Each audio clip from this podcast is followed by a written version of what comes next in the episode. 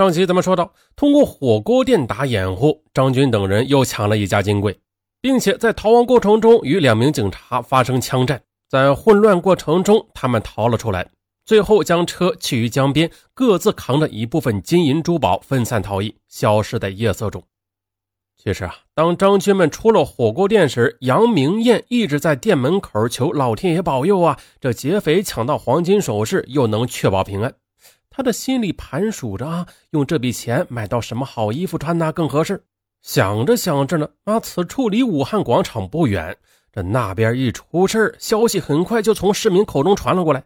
听说劫匪和警察发生了枪战，这杨明艳瞬间吓得脸色发白，而陈志碧更直接，连忙跑到里边收拾东西想逃走。可过了一阵啊，消息又传来了，说警方已经全市戒严，围捕持枪蒙面抢劫的歹徒。杨明艳这才知道张军又一次得手，紧张的神经又松弛下来。啊！竟然差点就坐在地上，他喘了口气，径直的到里边骂了一下秦志碧。啊，该骂！不久，张军这个魔头便人模人样的提着一个大包回来了，里边装满了黄金首饰和钻石首饰。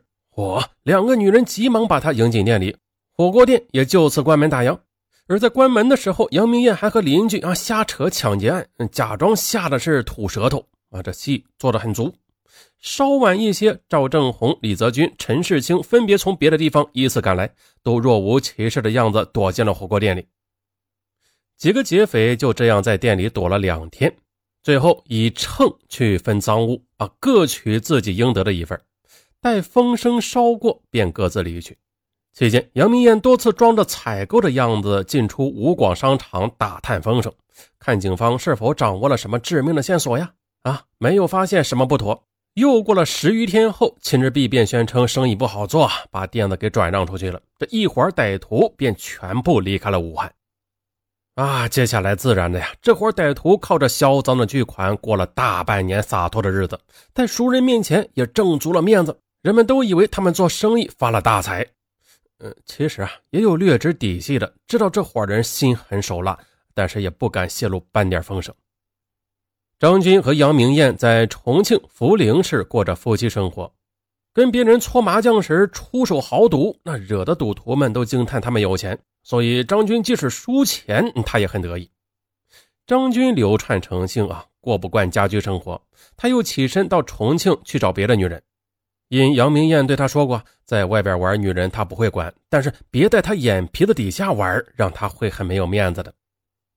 两千年五月。张军又一次出现在全红艳的身边，全红艳大家还记得吧？就开出租车那个。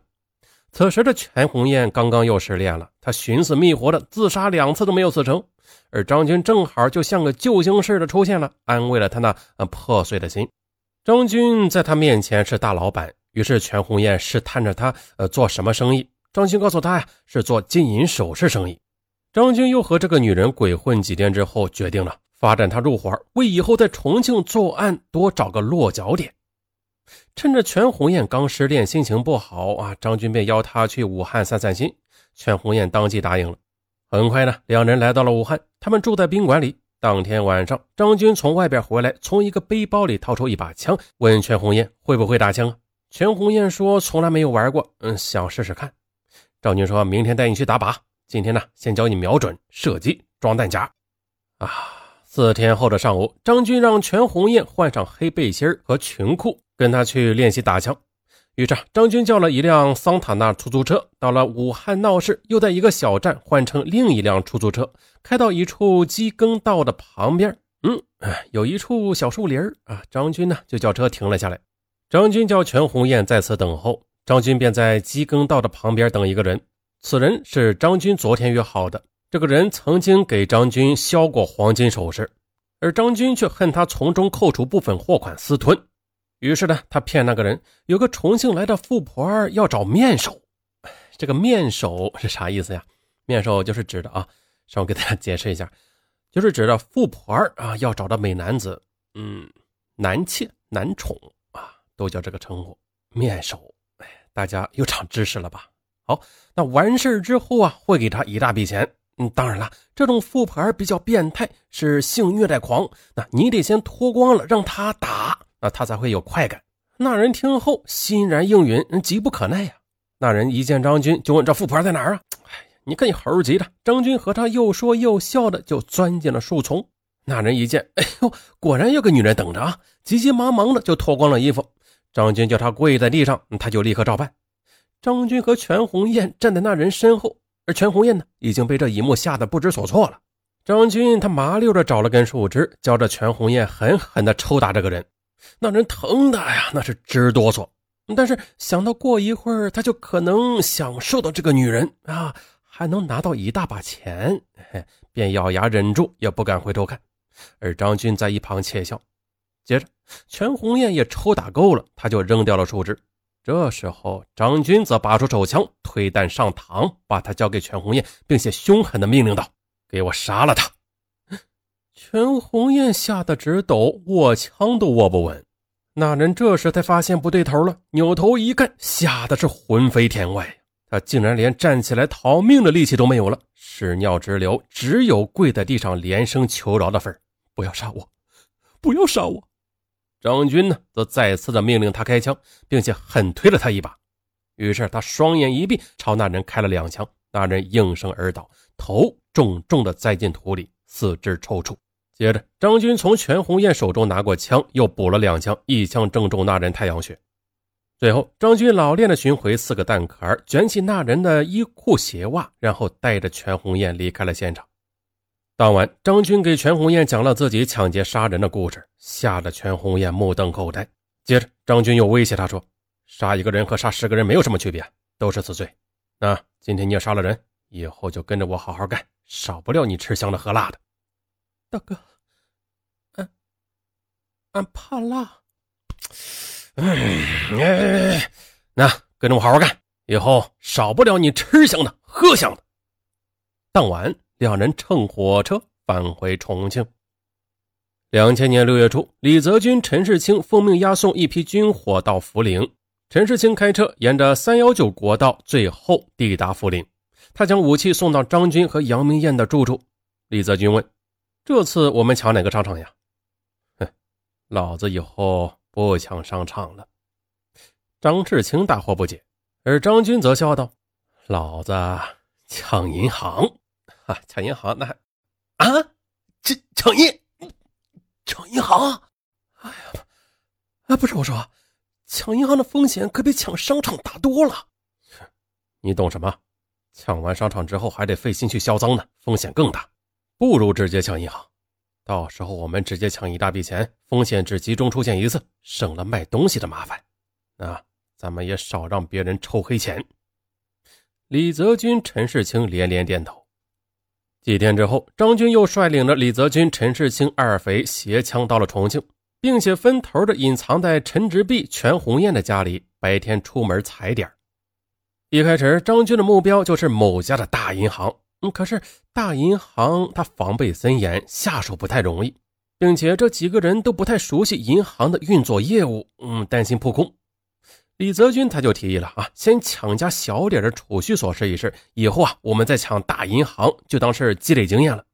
张军、陈世清二人也觉得啊，可以这样。于是呢，三劫匪将目标锁定在重庆商业银行朝天储蓄所。三人经过踩点后发现。每天上午储蓄员提款时没有保卫人员相随啊，是个下手的好机会。两千年六月十九日上午八点五十分，在储蓄员提款途中，张军、李泽军从人群中窜出来，一枪击杀了储蓄员。张军鸣枪向人群示威，人群纷纷躲避。李泽军则抢走取款箱。与此同时，陈世清在二十米开外开枪打死一名出租车司机，抢劫出租车。待重庆警方迅速赶到现场时，匪徒已经逃得无影无踪了。案发过程不过三分钟，而这一次，他们杀死两人，伤两人，抢走十四万元。张军、李泽军、陈世清犯下六幺九血案之后，躲在重庆继续谋划抢银行的行动。这三个恶魔觉得这次抢银行行动太仓促了，准备的也不充分，抢的钱太少，都渴望干一票更大的。期间，张军举香港的张子强为例，教导两个匪徒要胆子更大一些，这才能捞到大钱。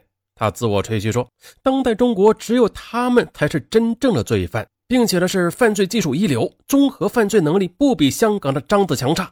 尤其的是啊，主犯的个人犯罪能力完全可以和意大利、美国的黑手党过招啊，在中国都是顶尖的犯罪高手。可是接下来，三恶魔却又苦于无法全面了解到银行运作的实际程序。重庆又是他乡，这三恶魔无法找到合适的内应人物呀。张军本想故技重施的发展女人关系，然而在银行上班的女人不缺钱花，那他最有力的金钱招根本就没有吸引力的。哎呀，这可咋办呀？陈世清又提议了，杀回湖南常德得了。毕竟那是老家，路子活，人缘多，容易摸清银行的内情，那下手也就更容易抢到大钱。张军决定杀回老家抢银行。于是乎，李泽军、陈世清奉命到涪陵搬运军火，而杨明艳则按照张军的指示，打开家中保险柜，把里边拆散的枪支部件用口袋装好，提入李泽军、陈世清在涪陵宾馆的客房中。两匪徒当场拼成三支枪，又叫杨明艳再提一些部件来。接着，杨明艳又从家中提来了一袋子零件，两匪徒当场拼装四支手枪。而后，李泽军、陈世清于七月初携带枪支返回了长沙。接着，张军集团主要匪徒在常德密谋抢劫方案，他们决定诱杀安乡县的银行行长，逼他说出银行内情；另一方面，则派出重匪跟踪银行运钞车，观察运作情况。很快的，便将目标锁定在农业银行。接着，这伙无法无天的劫匪于两千年八月十五日晚，通过一个叫许军的家伙牵线搭桥，诱出了安乡县农业银行行长胡梦莲夫妇。可最终却因为无法套出常德农业银行运钞车的情况，啊，匪徒恼羞成怒，枪杀银行夫妇，埋尸于荒野。在这期间，有一个人却无意间了解了他们的行动计划。这个人就是跟张军集团长期有来往的胖子酒家的老板李金生。赵正红、陈世清提议杀李金生灭口，可张军决定拉李金生下水。他不入伙，那再杀也不迟。张军提议了，让李金生杀另外一个曾经给他开过车的司机。此人虽然答应入伙，却迟迟不提人头来表示忠诚，那留着是个危险人物。两千年八月二十日，张军约李金生外出，叫他开车到长沙。李金生把张军送到长沙沿江大道，便返回常德。在途中，他接到张军电话，叫他在益阳等候。不久，张军领着一个年轻人有说有笑的来了，而这个年轻人呢，已经被张军判了死刑。他叫上李金生，开往常德，说今天要豪赌一场。到了常德，张军叫上陈世清、赵正红，便把车开到鼎城天湖乡某处的荒野之中。几人下车，陈世清守在车旁，赵正红搂着年轻人的肩膀走向河堤下的沙滩。张军则悄悄地对李金生说：“我跟你说啊，你晓得的秘密太多。赵正红和陈世清都想杀你灭口，但是我念你和我多年交情，今天就让你沾点血。你呢，识相点。”说罢，张军就大步赶上赵正红，一时眼色，两人同时出手，将年轻人按翻在地。不等年轻人出声，张军即用胶带封住了他的嘴。赵正红则用力地将年轻人按倒，跪在沙滩之上。张军拔出手枪，退弹上膛，交给李金生说：“那今天的事儿你来干。”李金生慌忙说：“不是，我四十岁的人了，我连鸡都不敢杀呢，我怎么敢杀人呢？”而张军又掏出一支手枪，那你看着办吧，杀不杀由你自己定。最终，李金生被逼无奈，咬紧牙关，扣动了扳机。张军、赵正红各自又朝他补了一枪，张军打头，赵正红打心脏。最后，四匪徒掩埋尸体，回常德摆酒席，欢迎李金生入伙。经过踩点侦查，匪徒们掌握了农行运钞车的运行路线、经警人数和最后一站是北站分离处。由此，张军策划了惊天大劫案。在行动之前的八月三十一日，陈世清、李泽军、赵正红为了准备逃跑用车，诱杀了常德出租车司机王吉勇，可最终是白忙活了一顿，因为那辆车呀，最后却怎么也发动不了啊！三人只好弃车荒野。第二天。即两千年九月一日，这是一个特殊的日子。就在这一天，张军团伙儿实施了惊天大劫案——常德九幺案。